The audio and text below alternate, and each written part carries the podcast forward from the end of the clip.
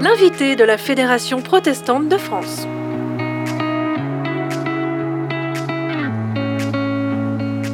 Bonjour à toutes et à tous, j'ai le plaisir d'être en compagnie de Joël Suter Razana Johari. Bonjour. Bonjour Benjamin. Vous êtes pasteur et secrétaire général de la Fédération des Églises évangéliques baptistes de France, engagé pour la place des femmes dans l'Église et dans tous ses ministères. Vous êtes enthousiaste, sensible à la notion d'écoute, de pardon, de réconciliation, votre parcours euh, vous a amené à fréquenter différentes tendances du protestantisme qui vous ont forgé et enrichi. Est-ce que ce petit portrait vous convient et qu'est-ce qui a retenu votre attention? Alors, c'est un portrait qui me convient tout à fait. Merci Benjamin, c'est très flatteur pour moi. J'ai beaucoup apprécié entendre ces mots. Euh, je crois que oui, ça me, ça me reflète bien. Alors, Joël Suter, Hazana Johari, si on vous avait dit il y a 20 ans qu'aujourd'hui vous seriez pasteur et secrétaire général d'une union d'église, quelle aurait été votre réaction? Vous avez de ces questions? Impensable. Impensable. Impensable. Totalement impensable. D'ailleurs, même quand on me l'a proposé, euh, le président de la Fédération Baptiste, chut, je suis en train de dévoiler un secret, m'a dit Joël, assieds-toi. Et il a eu raison, tellement c'était, il y a deux ans encore, totalement impensable qu'on puisse euh, m'imaginer, me voir, m'anticiper euh, dans un rôle de ce type-là. Il y a 20 ans, vous faisiez quoi? Je crois que je devais être euh, dans la jonction entre ma vie de mère au foyer et un institut de formation au français langue étrangère que j'ai créé. Il me semble qu'il y a 20 ans, j'étais dans ce battement-là. Donc un parcours dans l'enseignement avant d'être pasteur. Oui, tout à fait. Ça vous a aidé je, pense que le fait d'aimer transmettre, d'aimer instruire, enseigner, euh, est quelque chose qui m'a servi dans ma vie d'église, mais aussi après quand euh, je suis partie en faculté théologique, que j'ai envisagé le ministère pastoral, et puis dans mes, différentes, euh, dans mes différents lieux d'exercice, évidemment. Alors si on remonte un petit peu plus loin, depuis le contexte familial, est-ce que vous pouvez nous décrire votre parcours spirituel? Ça vient de très très très loin. je suis née dans un milieu catholique assez pratiquant. Et vers les 8 ou 9 ans, je ne sais plus vraiment, on m'a demandé de lire euh, les textes du Nouveau Testament euh, dans les messes. Et c'est là où j'ai rencontré les textes bibliques pour la première fois. Alors évidemment, à 8-9 ans, quand vous lisez Paul, vous comprenez pas grand-chose. Mmh, pas facile. Mais, mais quand même, ça a nourri une forme de recherche spirituelle que je n'ai pleinement réalisée qu'au moment où j'ai fait toujours dans l'Église catholique ma communion. Euh, à 13-14 ans, où euh, le catholicisme ne me convenait plus, n'avait pas répondu à, mes questions pour des raisons diverses, et, où là, quelque part, d'une façon très protestante, j'ai prié, je me souviens très bien, dans le cœur de l'église de mon village, j'ai prié, j'ai dit, Dieu, si tu existes, je fais alliance avec toi. Mais tout ça, et dans le tout ça, je regardais les prêtres, les évêques autour de moi, c'est fini. Et j'ai arrêté de fréquenter l'église catholique euh, à la grande tristesse de ma famille euh, à ce moment-là. Et ça, ça s'est passé euh, Donc entre 10 et 14 ans.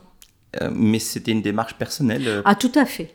Tout à fait. Donc je pense que le fait de lire Paul, les psaumes aussi, a dû nourrir une recherche intérieure sans que j'en ai conscience. Et j'ai greffé quelque chose avec les églises protestantes à 19 ans, où une amie m'a emmenée euh, euh, dans une église, donc euh, ADD à l'époque, à Strasbourg. ADD, donc Assemblée, Assemblée de Dieu. de Dieu, oui, pardon, une église Pentecôte, de Pentecôte.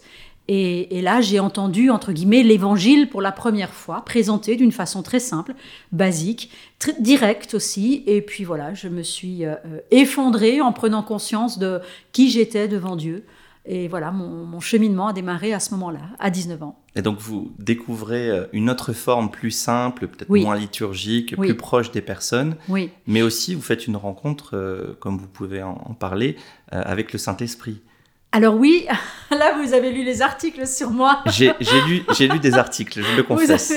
Oui, oui, oui. Ça a été très fort euh, parce que j'avais une, vraie soif de transformation intérieure. Je suis très attachée aux mots en tant que prof, enseignante. Euh, voilà, je parle plusieurs langues. Euh, mais les mots, à un moment donné, ne me suffisaient plus. Et même les mots de la Bible ne me suffisaient plus. J'avais besoin de quelque chose de très intérieur. à cette époque-là, dans ma jeunesse, j'étais très dépressive, presque suicidaire à un moment donné. Et, la, rencontre avec l'esprit, c'est cet élargissement, j'appelle ça comme euh, aujourd'hui un élargissement du cœur. Euh, ça a été libérateur pour moi. Et euh, voilà, il y a eu deux périodes comme ça, une donc dans ma vingtaine et une autre beaucoup plus tard, à 40 ans, où j'ai vécu le, le, même type d'élargissement intérieur, de libération. Et ça, les deux fois, totalement transformé ma, ma vie de prière, ma piété. Euh, voilà, des, temps très forts pour moi. Alors donc ces expériences spirituelles et ces rencontres de différentes églises vous ont conduit à devenir pasteur en 2008. Oui. Un an ou deux ans, quelques années après que la Fédération euh, des Églises évangéliques baptistes de France ait ouvert le ministère pastoral aux femmes. Tout à fait. Vous aimez les défis Oui, non. Euh, c'est pas c'est pas un choix. Ça s'est imposé euh, de soi-même à moi. Vous étiez déjà très engagée. J'étais très engagée dans les églises. Euh, j'aime à dire aujourd'hui qu'en fait, à cette époque-là, 2006-2007, je prêchais, euh, j'enseignais plus que mon pasteur. Et puis évidemment, au bout d'un moment, on se sent vide, on se sent sec. Donc voilà, et, c'est là où la dynamique faculté de théologie s'est mise en place. Et à la fin, bah, pour aller où voilà, la question s'est posée et s'est imposée à moi euh, la réponse. Vous avez commencé des études de théologie sans forcément avoir le projet d'être pasteur j'ai commencé des études de théologie en me disant je ne veux surtout pas aller vers là. Surtout pas. ah non, non, mais euh, ça c'est classique chez moi. Hein. surtout pas ça. Et puis finalement, au bout d'un moment, je suis devant la porte et, je comprends que, que c'est là qu'il faut que j'aille. Comme si quelque part, d'une certaine façon, je le pressentais, mais je ne voulais pas y aller. Tout en moi me retenait d'y aller. Et puis finalement, au bout d'un moment, ça s'impose à moi et je dis oui. Alors ça donne quoi être pasteur, être une femme pasteur dans, dans, les premières années où la Fédération des Églises évangéliques baptistes a ouvert le ministère pastoral aux femmes? J'ai eu un excellent accueil euh, de la part de tous mes collègues euh, pasteurs dans la Fédération baptiste. Même ceux qui n'étaient pas particulièrement ouverts ont été extrêmement respectueux et je leur en suis vraiment reconnaissante.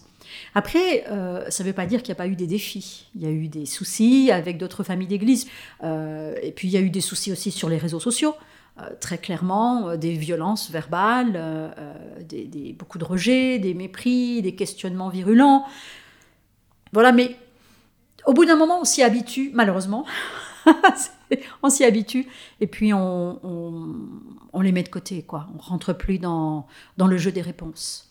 Mais ça ne veut pas dire que c'était pas douloureux.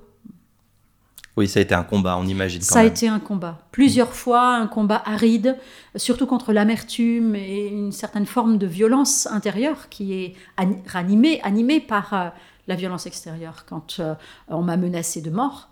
Euh, ça allait jusque-là. Ah oui, ça allait jusqu'aux menaces de mort. Sur moi, sur mes enfants aussi par quelqu'un qui habitait à 25-30 km de chez moi, donc qui était parfaitement susceptible de venir accomplir lui-même sa fatwa. Euh, voilà, et cette phrase me reste toujours que ces enfants soient tués pour la plus grande gloire du nom de notre Seigneur Jésus-Christ. C'est d'une violence inouïe. C'est d'une violence inouïe, et puis ça, ça nous rappelle quand même euh, le triste événement euh, récent de Samuel Exactement. Paty. Une, une, conception de, de, la, de la pureté de la foi qui est remise en cause par une personne qui est porteuse de, de, de, de particularisme qui, qui ne, que je n'accepte pas. Hmm. Il faut que ça rentre dans la case, sinon c'est pas bon. Exactement, exactement. C'est cette notion de, on, jette sur l'autre euh, un anathème parce qu'il a touché à ma conception de ce qui est sacré. Donc, euh, si nous, en tant que chrétiens, euh, quelle que soit notre appartenance ecclésiale, nous ne nous levons pas pour dire non à ce type de fanatisme-là en interne, eh bien nous avons déjà perdu la partie. Alors aujourd'hui, on en a parlé, le, monde protestant est très pluriel. La Fédération protestante de France compte près de 30 unions d'églises et il en existe plus.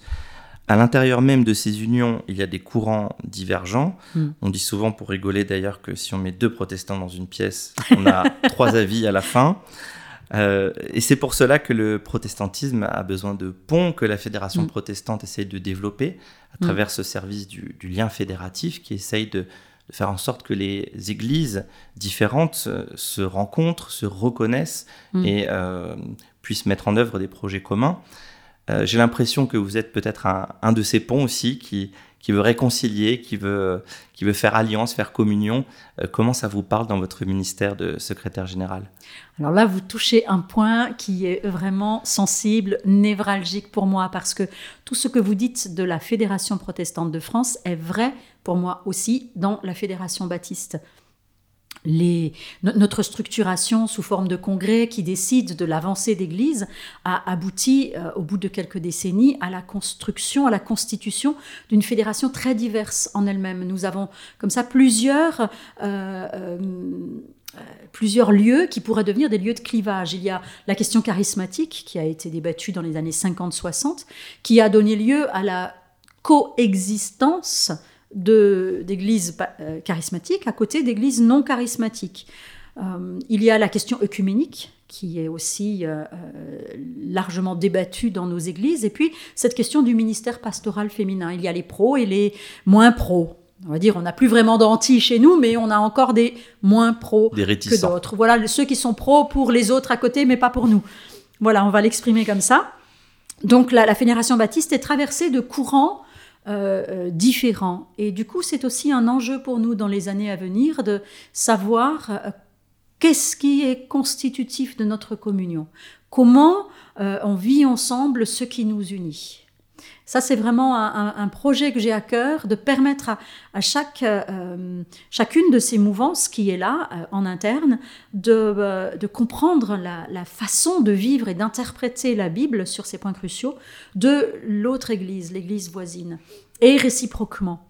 Que chacun puisse voir non pas ce qui manque d'après elle à l'autre Église, mais la force de l'autre. Et là, une fois qu'on aura fait ce travail, euh, il me semble qu'on aura déjà euh, beaucoup avancé, nous, en interne, mais je pense effectivement que c'est exactement la même problématique qui se pose pour la fédération protestante. Alors, on a déjà beaucoup discuté. Euh, Mais je une- suis bavarde en plus, alors. Et puis, je vous pose plein de questions, donc c'est normal. Une dernière question pour, pour conclure. Ça veut dire quoi être baptiste? Ouh là là, grande question, puisque justement, on, on y, on y réfléchit. Alors pour moi, être baptiste, ça signifie être enraciné dans la parole et en même temps être enraciné pleinement dans le monde. Euh, il y a ce, désir d'ouverture, ce refus de, l'enfermement de, de sa position de chrétien, de son interprétation du monde. Euh, donc avec ces deux, ces deux jambes-là, là, une jambe enracinée dans le texte biblique, une jambe enracinée dans le monde, un peu à la manière de Barth, Karl Barth, qui disait un chrétien euh, doit avoir la Bible d'une main, le journal dans l'autre. Là, Karl Barth devait être un bon baptiste. On retiendra ça.